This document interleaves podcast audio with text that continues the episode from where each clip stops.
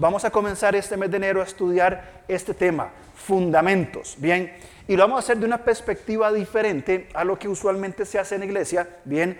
Eh, sin dejar de tocar el tema importante que es la parte doctrinal. Entonces, ¿qué tiene que ver con fundamentos?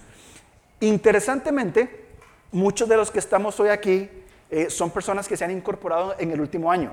O sea, los viejos no están, estamos los, eh, están los jóvenes, los que están llenos de vida, comenzando, ¿verdad? Este, y están llegando a una iglesia, ¿verdad? Y tal vez se preguntará, bueno, ¿y esto qué? ¿Cómo, cómo funciona? ¿Qué, ¿Qué, qué, es esto? ¿verdad? Hoy creo que hay que tener ese discernimiento. Pero vamos a ver un poco cuáles son los fundamentos no doctrinales, sino los fundamentos de la misión, visión y valores de la iglesia al lugar. Creo que cada año es muy importante que refresquemos cuál es nuestra misión como iglesia. Que por cierto, eso no lo inventamos nosotros. Ni tampoco cuál es nuestra eh, visión, bien, y menos nuestros valores. Porque ya el Señor en su gracia que nos dijo, aquí se los voy a dar a ustedes en la palabra de Dios, simplemente pónganlos en práctica. La otra semana vamos a tener en la mesa de bienvenida la declaración doctrinal de la iglesia, que son los siete u ocho principios eh, fundamentales, bien, de nuestra creencia doctrinal. Por ejemplo, creemos en un solo Dios eterno, omnipotente. Por ejemplo, creemos en la inspiración completa de las escrituras. Por ejemplo, creemos en la salvación únicamente por la fe y nada más que por la fe. Eh, creemos que Cristo va a volver por segunda vez a la tierra para establecer eternamente su reino. Y yo creo que vamos a estar bastante de acuerdo en eso, porque son cosas medulares, fundamentales de la doctrina bíblica. Pero en este mes queremos enfocarnos en estos fundamentos. ¿Para qué? Para que en el mes de febrero y marzo pasemos al segundo punto, amar al prójimo. Porque no podemos amar al prójimo si primero no amamos a Dios. Y para poder amar a Dios y amar al prójimo tenemos que hacerlo en comunidad. Hay algo, y, tal vez Irene como psicóloga, creo que en un punto lo hablamos en algún momento, lo hablamos sobre cómo después de la pandemia hay una mentalidad de aislamiento, ¿verdad? De individualismo, de yo solito, que yo soy autosuficiente, ¿verdad? Eh, las benditas redes sociales, ¿verdad? Son, cada vez son, son peores, ¿verdad? Y la respuesta nuestra a eso también. Pero la Biblia siempre me habla de comunidad, de congregación, de equipo, de unidad, de uno solo con diferentes puntos de vista. Algo que me encanta y que aprendimos el año pasado con el liderazgo es la belleza de la diversidad en las personalidades, en las formas de pensamiento, en la creatividad. Bien, aquí nosotros tenemos en la iglesia gente muy estructurada, ¿verdad? Que va cuadro por cuadro, gente muy espontánea. Unos ven una cosa, otros otra, y cuando traemos todo junto, sale una tremenda idea. No por uno solo, sino por muchos. Entonces, si tiene su Biblia, por favor, acompáñeme al libro de Hechos, que va a ser el libro donde vamos a, a estar trabajando este mes de enero. Bien, y en el libro de Hechos, capítulo 2, eh, Hechos es el único libro histórico del Nuevo Testamento. Bien, todos los demás son cartas o son relatos de la vida de Jesús, conocidos como los evangelios. Pero en Hechos, capítulo 2, después de que Jesús muere, resucita, asciende, bien, eh, la iglesia comienza. La iglesia comienza a funcionar en Hechos capítulo 2. Antes de Hechos 2 no había iglesia. Bien, en Hechos 2 viene lo que define la iglesia que es el Espíritu Santo y dice, ahora sí, vayan a ser testigos. Y en Hechos 2 comienza, Pedro se levanta, predica, hay un alboroto y toda la historia de Hechos. Pero fíjense, Hechos 2.42 dice, eh, cuando vamos a leer desde el 41, la reunión de los discípulos, dice, así que los que recibieron su palabra fueron bautizados y se añadieron aquel día como tres mil personas. Fíjense esto, y perseveraban, persistían, se mantenían en la doctrina de los apóstoles, en la comunión unos con otros, en el partimiento del pan y en las oraciones. Y sobrevino temor a toda persona y muchas maravillas y señales eran hechas por los apóstoles. Todos los que habían creído estaban juntos y tenían en común todas las cosas y vendían sus propiedades y sus bienes y los repartían todos según la necesidad de cada uno. Y perseverando otra vez unánimes cada día en el templo. Y fíjense esto, esto, esto es maravilloso. Y partiendo el pan en las casas. Y partiendo el pan en las casas, comían juntos con alegría y sencillez de corazón, alabando a Dios, teniendo favor con todo el pueblo, y el Señor añadía cada día a la iglesia los que habían de ser salvos. Este es el ideal del funcionamiento de la iglesia. Cuando los creyentes se juntan, creyentes imperfectos, como todos nosotros, y permítame por favor ponerme en la primera línea de los creyentes imperfectos, en el número uno, resaltado con negrita y subrayado, una lista de personas imperfectas que tienen un Dios perfecto y comienzan a conocer al Señor. ¿Y qué hacían? Se juntaban, adoraban, oraban, estaban en el templo y después ¿qué hacían? Iban a las casas a comer. Maravilloso. Porque estas mesas de comunión iban fortaleciendo esta unidad de la iglesia e iban creciendo todos juntos. Bien, Dios nos ha dado una iglesia, ¿verdad? Que es esta que está aquí, que por cierto tenemos que cambiar el techo, como nota aquí, el óxido es notable. Esto es con doble propósito, ¿verdad? Pero tenemos que, aquí se ve mejor todavía, ¿verdad? Pero Dios nos dio una, una propiedad, un lugar, y cada vez que yo veo esta foto, que nos la tomó un, amigo con un dron, yo digo, tantas personas sabrán que esto es una iglesia, sabrán que aquí queremos recibir personas imperfectas como nosotros, que queremos abrazarlos, sentarnos a comer, tomar café, compartir y juntos crecer en el conocimiento de la verdad. Lo sabrán. Y siento cierta, cierta carga, cierta gran responsabilidad de decir tantas casas, tanta gente, Dios nos dio en este lugar, eh, eh, este pequeño edificio, este pequeño lugar y tantas personas aquí en Ser Luz. Entonces, vamos dando pasos, ¿verdad? Y, me pregunto esto, y nos pregunto esto, y son preguntas honestas. Espero que, ninguno se vaya a la iglesia cuando reflexionen esto, ¿verdad? Pero pregunto, ¿por qué usted es miembro de esta iglesia? ¿Por qué usted viene a esta iglesia? Y son preguntas honestas, y, van a requerir preguntas reflexivas. Es decir, no porque, de porque es la única que conozco, de porque es que el horario me sirve, porque vivo a... No, ¿Por qué usted viene a esta iglesia? ¿Por qué escogió esta iglesia? Una pregunta más, más difícil. ¿Por qué sigue usted en esta iglesia? Yo no sé cuántos, quién tiene aquí más tiempo de, ser miembro. Yo llegué aquí hace 23 años, llegamos acá en el año 2000. Ni siquiera estábamos aquí, estábamos en otro lugar. Entonces yo, yo, yo pregunto, ¿por qué, ¿por qué seguimos en esta iglesia? ¿Por qué venimos regularmente una y otra vez a esta iglesia?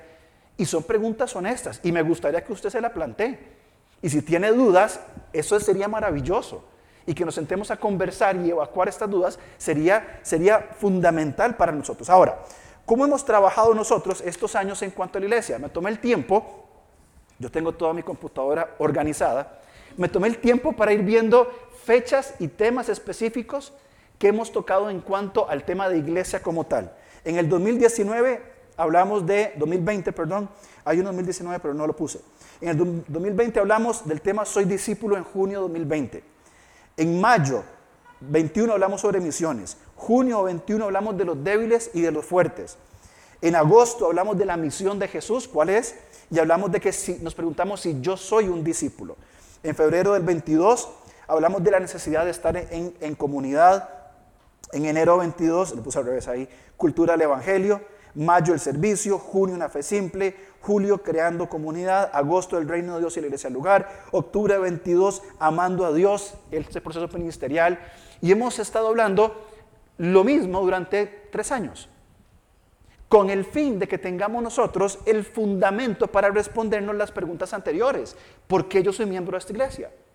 ¿Por qué escogí esta semana vamos a bajar los, los parlantes ya también, no se preocupen. ¿Por qué escogí esta iglesia? ¿Por qué sigo en esta iglesia? Bueno, aquí intentamos hablar de todas estas cosas. Y hoy entonces entramos en este tema para establecer algunos fundamentos y que todos tengamos claros por qué esta iglesia es como es, cuál es la cultura de esta iglesia y sobre todo que no es un invento nuestro, sino que entendemos de las escrituras que esto es lo que Dios ha pedido a quienes, a sus hijos para que vivamos en función de la revelación que nos ha dado. ¿Por qué? Si venimos a la iglesia, nos sentamos y nos vamos, yo preguntaría otra vez por qué estoy en esta iglesia. Y no quiero hacer sentir mal ni, ni incómodo a nadie, ¿bien? Porque cada uno de aquí, la mayoría, estamos sirviendo o estamos viviendo de maneras, creo yo, que vamos en función de ah, con esos fundamentos. Pero inclusive yo me pregunto si yo tengo claro como pastor cuáles son los fundamentos de nuestra iglesia. O sea, y por qué trabajo como pastor en esta iglesia y por qué día con día voy trabajando en las responsabilidades que tengo. Bien, entonces, pensando en esto, vamos a ver tres cosas. Voy a mencionar las dos primeras muy rápido y la tercera es, y estamos trabajando con los ancianos en esto, algunos valores, bien, de lo que implica el funcionamiento que debería ser el funcionamiento de toda iglesia y que en la iglesia, el lugar, lo que hemos aprendido, las escrituras, queremos nosotros tenerlo organizado. Bien, la mayoría de empresas tienen estas cosas, la mayoría de personas tienen una, una misión en este mundo, y ahora lo vamos a ver. La mayoría o algunas personas saben dónde quieren estar dentro de 10 años, o al menos deberíamos tener esa visión de decir, ¿dónde quiero estar yo dentro de 10 años? Cuando cumpla 55 años, ¿dónde quiero estar? ¿Cómo quiero estar? Bien, entonces como iglesia también queremos caminar en esa dirección, pero no inventando nosotros cuál sería nuestra misión, inventándonos una misión, queremos ser una iglesia, la iglesia con el edificio más lindo de San Francisco. Esa no es una misión, eso es una tontería. Una iglesia que, esté todos los domingos con las, con las sillas llenas para poner bastantes números. Es una tontería. ¿Qué, ¿Qué, queremos como iglesia nosotros? ¿Qué queremos? ¿Hacia dónde, dónde estamos? ¿Qué nos ha llamado Dios a hacer? ¿Y hacia dónde deberíamos de ir? Y eso es lo que me gustaría que comenzáramos a hablar en estas, en estas semanas. Primero, entendamos esto. La iglesia no es una organización. La iglesia es un organismo es un organismo vivo que está compuesta, según Primera de Pedro, dice que las piedras van formando un solo edificio y la iglesia es, una, es un organismo que está organizado. No podemos ser un organismo desordenado, es un organismo, conjunto de personas que estamos eh, eh, vivos, viviendo bien y que estamos organizados y que hay un Señor, una cabeza que va dirigiendo todo el cuerpo. Bien, como un organismo tenemos un propósito, tenemos una misión, ¿bien? Y nuestra misión, o lo que podríamos hablar por misión, es lo que estamos llamados a hacer, ¿bien? yo, le pregunté al principio, ¿por qué usted es miembro de esta iglesia? Bien, y usted tendrá su respuesta. ¿Sabe usted cuál es la misión de la iglesia lugar? Porque qué, qué concordancia, qué lógica tendría ser miembro de una iglesia y no saber cuál es su misión. O sea, ser miembro de algo, soy parte de algo, pero no sé hacia dónde vamos. Simplemente me, incorporo y vengo, me siento como, me voy, vengo, doy una ofrenda, me explico. No tiene una lógica. La visión, hablamos de dónde quiero estar. ¿Dónde quiero estar yo dentro de un año? Dentro de cinco, dentro de diez años. Usted como miembro de la iglesia, porque déjeme decirle que esta iglesia le pertenece a usted, no es mi iglesia, a mí pueden llegar los ancianos y decir, lo vamos a despedir y hablan con la gente y me echan y vámonos, listo. Y yo me fui. Pero ustedes quedan. la iglesia es nuestra. De cada uno de nosotros, este edificio está a nombre de quién? De una asociación. ¿Compuesta por quién? Por los miembros de la iglesia. Entonces parte de eso, aunque sea un, un pedacito de piso, es suyo. Mínimo. Entonces, es parte de dónde queremos estar dentro de cinco años. ¿Cómo quiere ver usted su iglesia en dos años? En cinco años. ¿Dónde quiere que esté? Bien. Cuando hablamos de valores, esto es muy importante porque son las principales creencias bíblicas, apasionadas, abarcadoras, que impulsan nuestra vida. Bien. Es lo que nos impulsa a hacer. Bien, y avanzar hacia donde queremos. Tener los valores, es decir, yo tengo estas armas, estas herramientas y quiero caminar hacia este punto. Pero ¿qué pasaría si Laura dice, yo voy a caminar hacia una iglesia así? Y luego aparece María José y dice, no, yo voy a caminar hacia una iglesia que sea así. Y aparece Leo, no, yo voy a trabajar solamente con niños hacia acá. Y cada uno tirara para su lado. ¿Qué pasaría? Sería un desorden terrible. No avanzaríamos para ningún lugar. Entonces es importante que tengamos claro hacia dónde vamos como iglesia. Hay una frase muy, muy sabia que escribió Mark Twain. Dice que los dos días más importantes en tu vida son el día en que naciste y el día en que entendiste por qué naciste. Qué triste, qué complicado es para personas sobrevivir.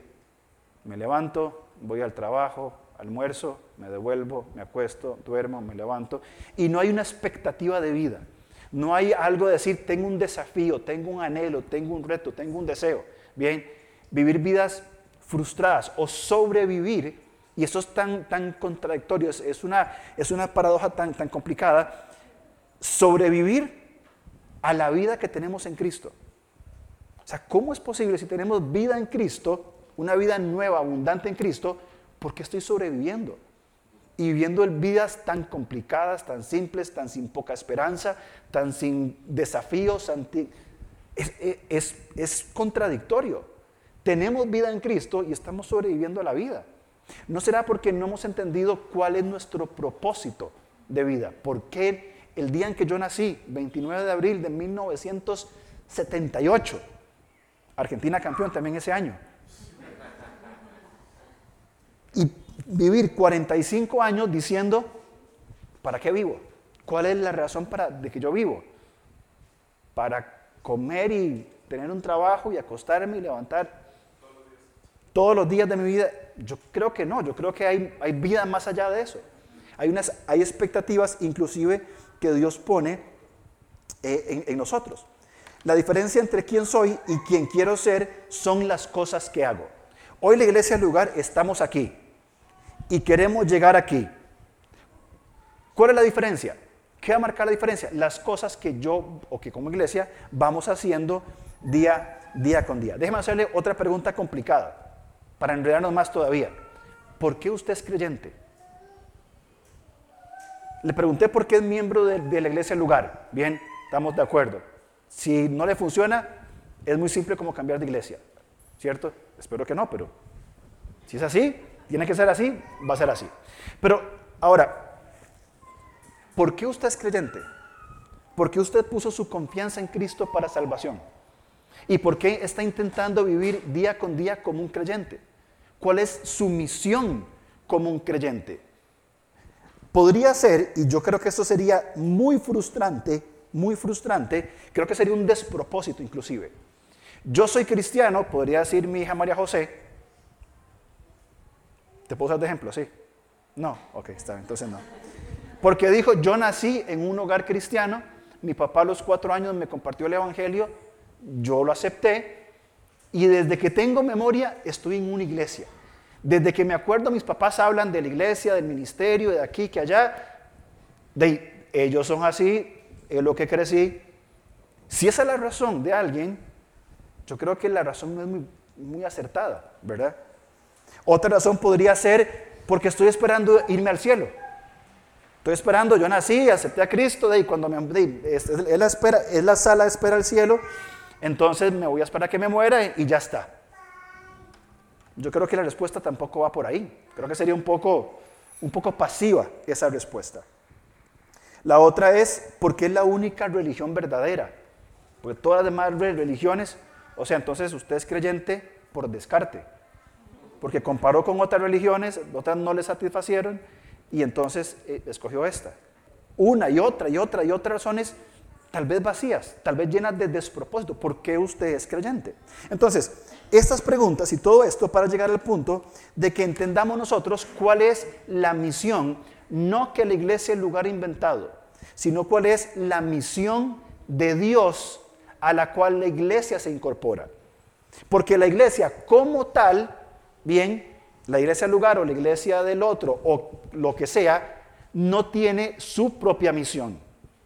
Solo hay una misión, ¿cuál es? Es la misión de Dios. Es el movimiento de Dios desde la eternidad hasta la eternidad, donde Dios ha ido trabajando de mil formas, increíbles formas. Y en estos pocos años que tiene esta iglesia, 30 años nada más, la iglesia se ha incorporado a qué? A la misión de Dios. Dios no está dándonos un check a nuestra misión, es que nosotros nos incorporemos a su misión.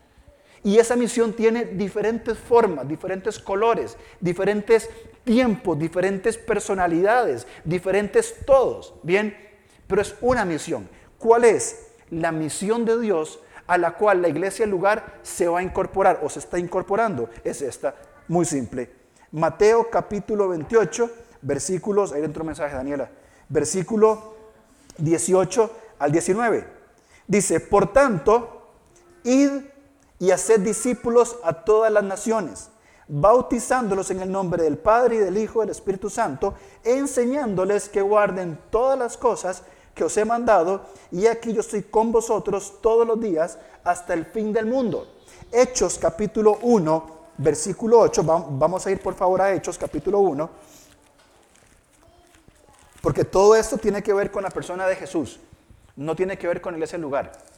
Bien, si usted dice, ah, hoy nos hablaron sobre la estructura de del lugar, no entendió nada. Vamos a hablar del Señor Jesús y su misión en este mundo a través de nosotros porque nos escogió. Bien, Hechos 1.8. Y si leemos el contexto de Hechos, en el versículo 6, los discípulos, bien preguntones como eran, bien, estaban, como decimos popularmente, estaban claviados, estaban, estaban con sus dudas. Bueno, Señor, y, este reino que nos hablaste, ¿cuándo? ¿Cuándo, ¿Cuándo vas a instaurar el reino? ¿Cuándo es que, verdad? Y Jesús, como siempre, con su gracia maravillosa, le dicen, vean, ¿cómo, cómo se los pongo? A ustedes no les importa saber cuándo ni en qué momento va a venir el reino, porque eso es tema de otro momento. Lo que ustedes tienen que saber es, el versículo 8. Dice, recibiréis poder. ¿Cuándo? Cuando haya venido sobre vosotros el Espíritu Santo y me seréis testigos. Me seréis testigos. ¿Dónde? En todo lugar. En Jerusalén, en Judea, en Samaria y hasta lo último de la tierra. ¿Se acuerdan dónde quería ir Pablo en Hechos capítulo, Romanos capítulo 15? ¿Se acuerdan? A España. Pablo le, dice a los romanos, cuando vaya rumbo a España, voy a pasar por Roma. España o Hispania, la provincia romana Hispania, tenía un punto que hoy es un cabo en Portugal que se llamaba la Finestera, es decir, el fin de la tierra. Era el último lugar del mundo conocido en aquel entonces, este pequeño cabo, bien, el fin del mundo. Ahí quería ir Pablo pero comenzaron a ser testigos, y aquí la palabra es mártir, y la, idea del mártir es una persona que vio algo. Yo fui por la calle, vi que el carro se saltó al alto y que chocó. Soy un testigo. Y cuando venga la policía, ¿cuál es mi rol? Decir lo que vi. Él estaba eh, haciendo el alto, vino otro carro, se lo saltó y chocó. Eso fue lo que yo vi. Pero quién, no, yo no sé, yo fue, eso fue lo que yo vi. Y es lo que el Señor nos manda a nosotros hacer. ¿Qué es lo que ha visto que Dios ha hecho en su vida? ¿Qué ha hecho Dios en su vida? Bueno, exactamente eso es lo que usted tiene que compartir. No tenemos que ser teólogos ni ser eh, eh, extremadamente inteligentes para decir lo que el Señor está haciendo en mi vida. Es todo. Ahora, si volvemos por favor a Mateo capítulo 28, que es un pasaje fundamental, hay algunas cosas muy importantes que tenemos que encontrar o que considerar en este pasaje. Bien, ¿De qué trata Mateo 28? Esos pasajes que hemos leído, que es la misión de Dios, Mateo 28, 18. Fíjense, leamos desde el 16. Dice, pero los once discípulos, Judas ya no estaba en ese momento, se fueron a Galilea, que fue donde Jesús les dijo que fueran a reunirse, ¿verdad? Al monte donde Jesús les había ordenado, ordenado. Y cuando le vieron, y aquí comenzamos, cuando vieron a Jesús, ¿qué implica la gran comisión? Y probablemente usted ha escuchado lo que es la gran comisión, ¿cierto? La mayoría hemos escuchado la gran comisión. ¿Y qué pensamos cuando hablamos de la gran comisión? Los desiertos del Sahara, las selvas del África, los campos musulmanes en Medio Oriente, las islas remotas del, Pacífico. En eso pensamos en la gran comisión, esas misiones eh, eh, eh, fuera del país. Pero no se trata de eso, se trata de la misión de Dios en todo lugar. En nuestra pared de misiones, que ya otra vez volvió, a estar acomodada, tenemos personas fuera del país y personas dentro del país que están haciendo la obra de Dios. Cuando abrimos nosotros los grupos pequeños cada semana en nuestras casas, ¿qué estamos haciendo? La obra de Dios. Estamos siendo parte de la obra de Dios en ese tiempo. Entonces, ¿dónde comienza la obra de Dios? ¿Dónde comienza la gran comisión? Versículo 17. Cuando le vieron, le adoraron. La gran comisión, la misión de la iglesia comienza, comienza cuando cada uno de nosotros, en forma particular y específica, es un adorador. Es decir, reconoce la grandeza de Dios, reconoce su propia pequeñez y se postra delante del Señor y le agradece, le adora y le alaba por lo grande que Él es, lo pequeño que soy yo y porque Él me ama dándome vida eterna. Eso es adoración. Me postro, me inclino delante de Él. No podemos pretender como iglesia incorporarnos a la misión de Dios, bien, si antes no somos adoradores. Por esa razón que comenzamos a estudiar, amar a Dios. No podemos servir al mundo si no amamos a Dios. No podemos servir al mundo si no amamos a Dios. Entonces, eh, vamos en este caminar. Primero ellos adoraron al Señor. Versículo 18. Dice al final del 17, algunos dudaban y Jesús se acercó y les habló diciendo, toda autoridad, Él es el rey. Es un asunto de autoridad. Él es el rey, Él manda. Él gobierna arriba, en la tierra y debajo de la tierra.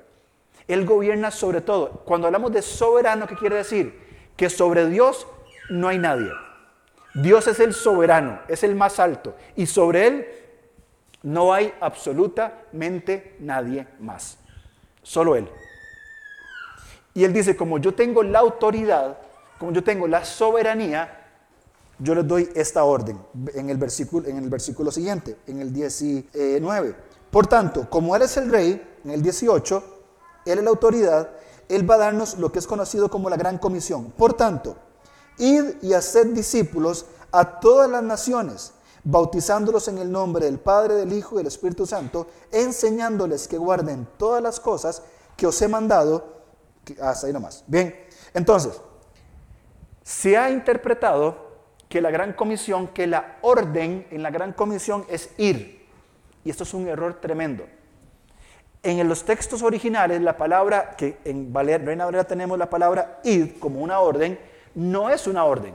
El ir no es una orden. De hecho, la palabra ir debería haber sido traducido como mientras van. Es decir, mientras viven. ¿Por qué? Porque no todos tenemos la posibilidad de ir a África o de ir a, a, Europa o ir a Australia o a la selva en el Amazonas. No todos tenemos la posibilidad. Algunos poquitos. Si la orden fuera ir, estaríamos bastante complicados.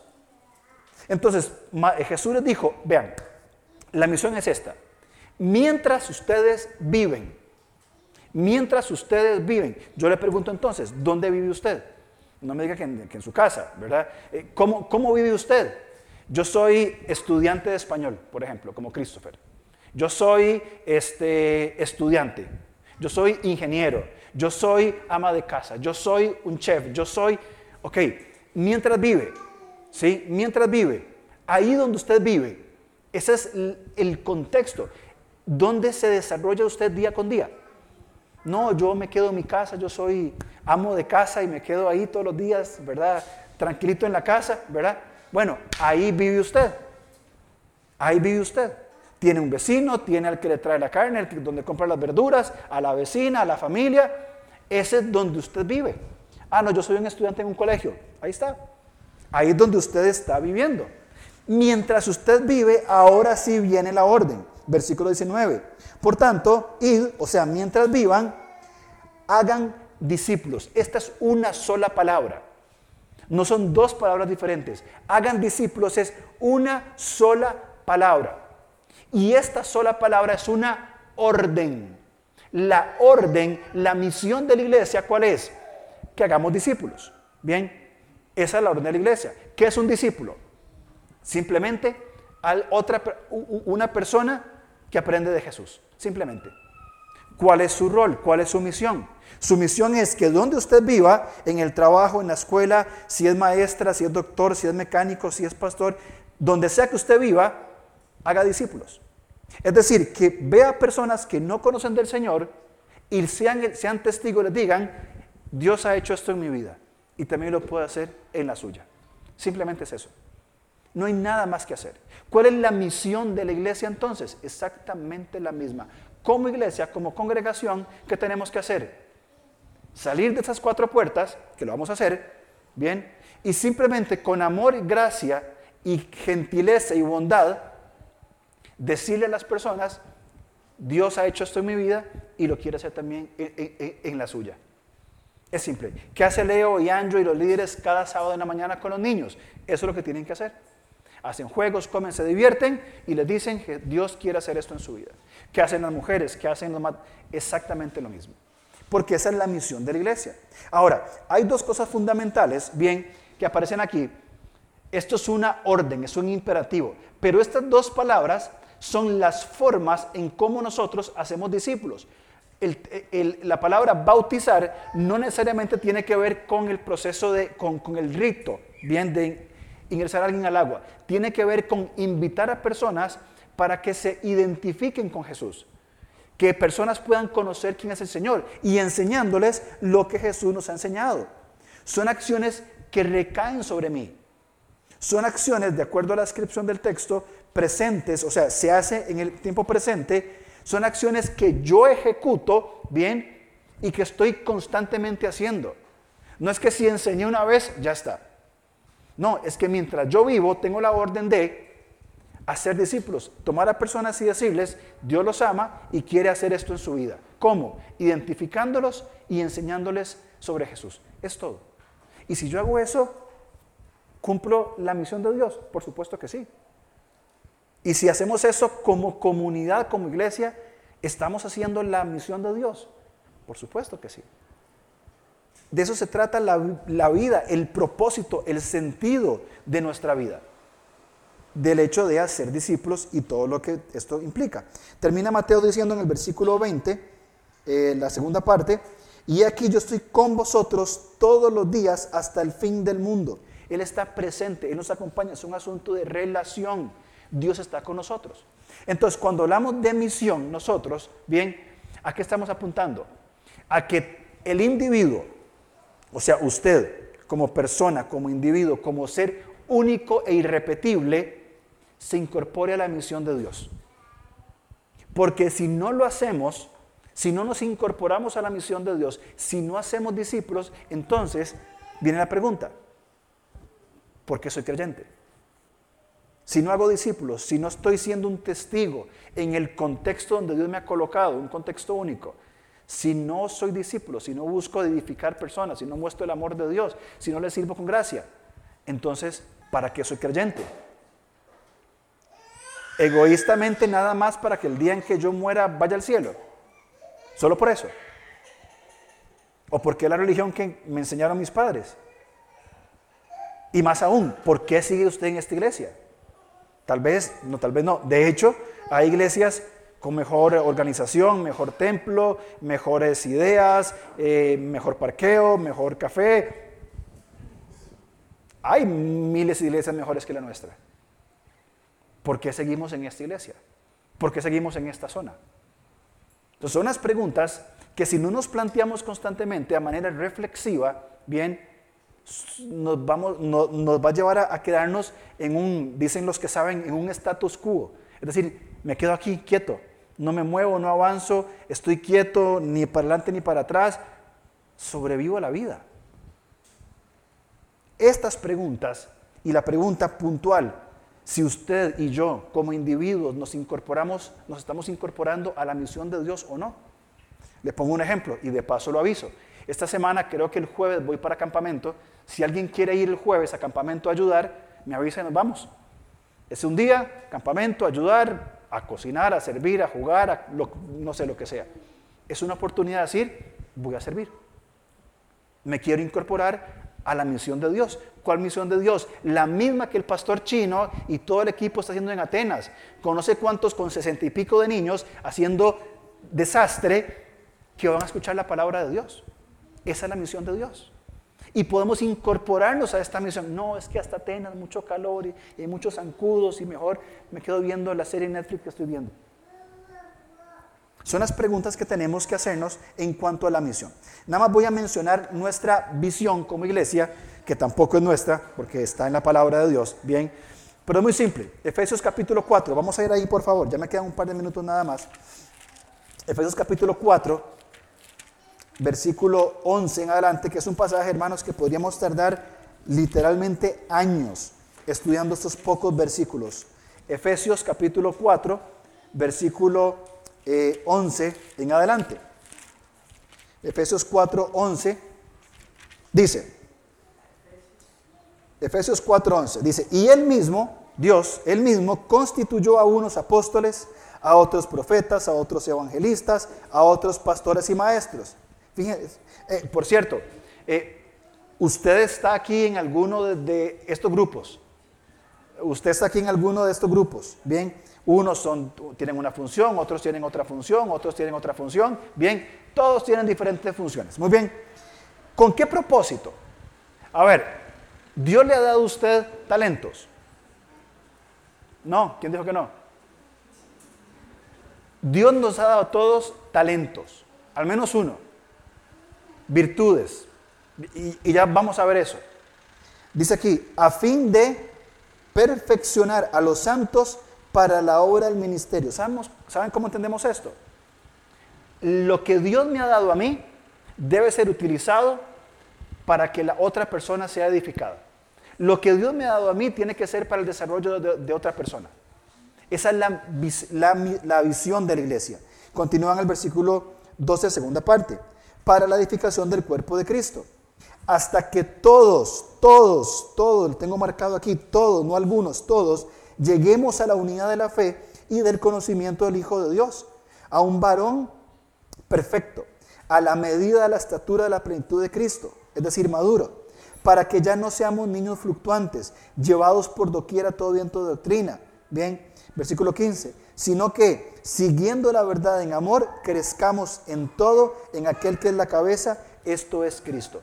¿Cuál es la, ah, la visión de la iglesia? ¿Dónde queremos que la iglesia, el lugar llegue? Queremos ser una iglesia que equipa a los santos, o sea, los santos somos nosotros, y no, santos no significa eh, perfectos. Porque aquí todos somos pecadores. ¿Estamos de acuerdo? Muy bien, excelente.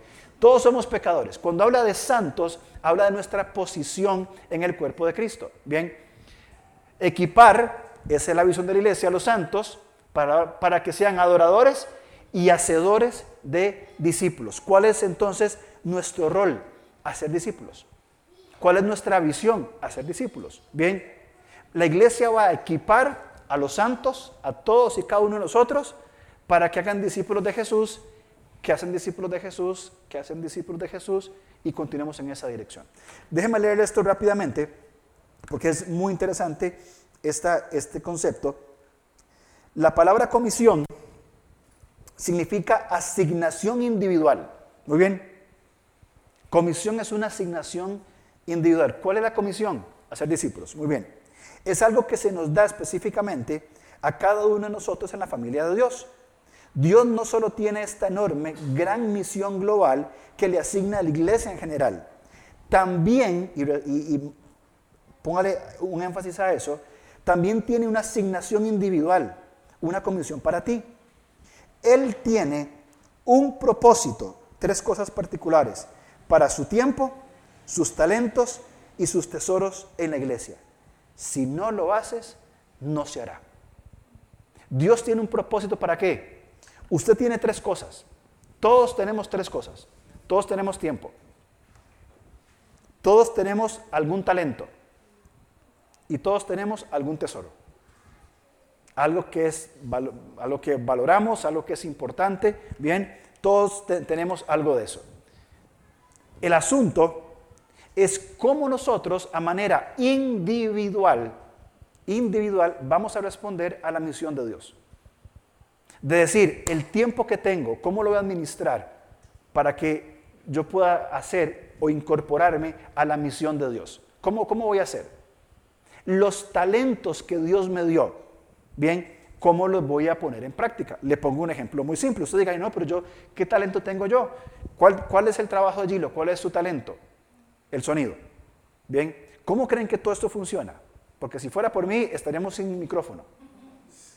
Pero Dios le dio un talento a Gilo para que él tuviera esa, inteligencia de manejar todo este montón de cosas que yo no entiendo ni la décima parte, de conectar, tirar cables, sonido, micrófonos inalámbricos, todo eso.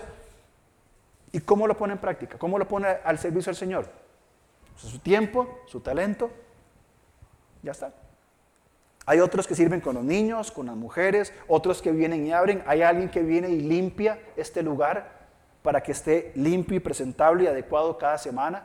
Hay otros que vienen y hacen reparaciones, disponen del tiempo, del talento, sus tesoros. Hay gente que Dios los ha bendecido económicamente y constantemente están en secreto ofrendando y dando para necesidad de otras personas. Entonces, alguien de aquí no tiene tiempo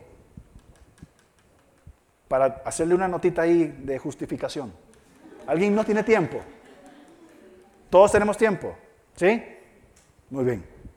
Todos tenemos talentos. ¿Alguien no tiene un talento?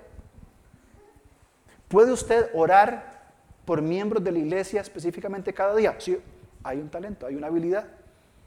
Puede usted llamar, puede usted servir de, puede poner esa habilidad al servicio de las personas. ¿Sabe usted coser, por ejemplo? Puede ponerlo en el servicio del Señor. Las cosas más normales que Dios nos ha dado están para su servicio. ¿Cuáles son los tesoros que usted le dio? Algún talento, alguna carrera eh, profesional, eh, algún eh, equipo, un carro, una casa. Ahí hacemos discípulos. A través de esto hacemos discípulos. Entonces, entendiendo esto, ya para terminar, bien, vamos a los valores que los vamos a estudiar en los próximos tres domingos. No se preocupen, no vamos a ver cada uno de ellos hoy. Bien, pero sí hay tres valores que yo estoy proponiendo para la iglesia y que junto con mi hermano Ervin y, y José vamos a desarrollar otros valores más, o estamos en ese proceso, traerlos a la iglesia y poder crecer juntos. Bien, el primer valor que vamos a hablar el próximo domingo es este. Tiene que ver con amor, comunión, servicio, como están en, nuestra, en nuestro proceso ministerial, bien, pero el principio es este, el valor es este. La madurez personal refleja la cercanía con Dios y define el crecimiento de la congregación. Es el primer valor que queremos incorporar. ¿Cuál es? El crecimiento personal. Cada uno de nosotros tiene que crecer. No podemos estancarnos. No podemos quedarnos ahí. Ya yo llegué a esta zona de confort. Listo, soy pastor eh, ya sirvo, tengo mi esposa, mi ministerio, mis títulos, ok, eh, listo, ya está, crecí. Cada uno tiene que seguir creciendo. Y vamos a hablar de esto la próxima semana. El segundo valor tiene que ver con la comunión, y este me encanta, y lo vamos a hablar en dos domingos. Creamos comunidad por medio de relaciones de discipulado. Y vamos a hablar de relaciones para adentro y para afuera. Porque tenemos que aprender a construir relaciones de la puerta para adentro, o sea, nosotros, y tenemos que aprender a construir relaciones con los que están afuera. Lamentablemente, y me tomo un minuto más, la iglesia en términos generales creo que ha perdido de vista eh, las personas que no son creyentes y las han tachado como enemigos, como, como, eh, como leprosos, como, como menospreciados. ¿En qué mundo, en qué lugar de la Biblia se enseña eso? En ningún lugar. ¿Con quién estuvo Jesús comiendo? Con prostitutas, con recaudadores de impuestos, con ladrones. Ahí estuvo Jesús, llevándole la verdad, no practicando sus, sus hábitos, pero sí llevándole la verdad. El tercero, que va a ser el último, tiene que ver con el servicio. Hacemos discípulos de Jesús, que hagan discípulos de Jesús, que hagan discípulos de Jesús. Y no me alcanza para seguir, pero sería exactamente lo mismo vamos haciendo discípulos que hagan discípulos. Y tiene que ver con el servicio, con la tercera parte de nuestra iglesia. Esto es porque estamos en esta iglesia. Este es el logo de, nuestra iglesia y creo que es importante recordar que no es simplemente unas flechas sin propósito. Cada uno tiene un sentido, tiene que ver con amar a Dios. Esta que está aquí, que es esto, tiene que ver con amar a Dios. Porque cada persona en esta iglesia necesita amar a Dios. Tenemos que comenzar a amar a Dios de corazón para adorarle. Cada persona necesita amar al prójimo. Yo necesito amar a mi prójimo, al que está más cerca, porque Dios me lo ha pedido que lo haga. Y no porque, porque sí. Es un llamado de Dios de decir, amo al prójimo. Y cuando he amado al prójimo y he amado a Dios, ¿a qué voy entonces? ¿Qué resulta naturalmente entonces en nosotros? Voy a servir al mundo porque tengo una misión, porque tengo una visión de dónde quiero estar. Entonces, si uso lo que Dios ya me dio, los tesoros, el tiempo, los talentos que Él ya me dio, en una gran comunidad de personas imperfectas que estamos creciendo, que estamos madurando, que nos amamos, nos respetamos, nos ayudamos y nos incorporamos a la misión de Dios, ¿qué esperanza de vida hay? ¿Qué amplitud, qué profundidad, qué gozo, qué satisfacción? al punto de llegar el día en que muramos en nuestro lecho de muerte, y como dice el Salmo 90, enseñamos a contar nuestros días, de modo que traigamos al corazón sabiduría, estar muriendo y decir, Señor, gracias, porque entendí la misión de mi vida en esta congregación y viví. Y si viví, estoy listo para, para morir. Ese es el propósito por el cual como iglesia necesitamos empezar por el crecimiento personal de cada uno de forma individual siendo responsable delante de Dios. Y después, ahora sí, incorporémonos al movimiento de Dios. Es lo que la iglesia, la iglesia, no solamente el lugar, toda iglesia debería estar enfocada en la misión de Dios, en la visión de Dios, en los valores de Dios. Y vamos a ir en Hechos este mes de enero aprendiendo esos valores. ¿Para qué? Para incorporarlos primero a mi vida y después traerlos a la iglesia.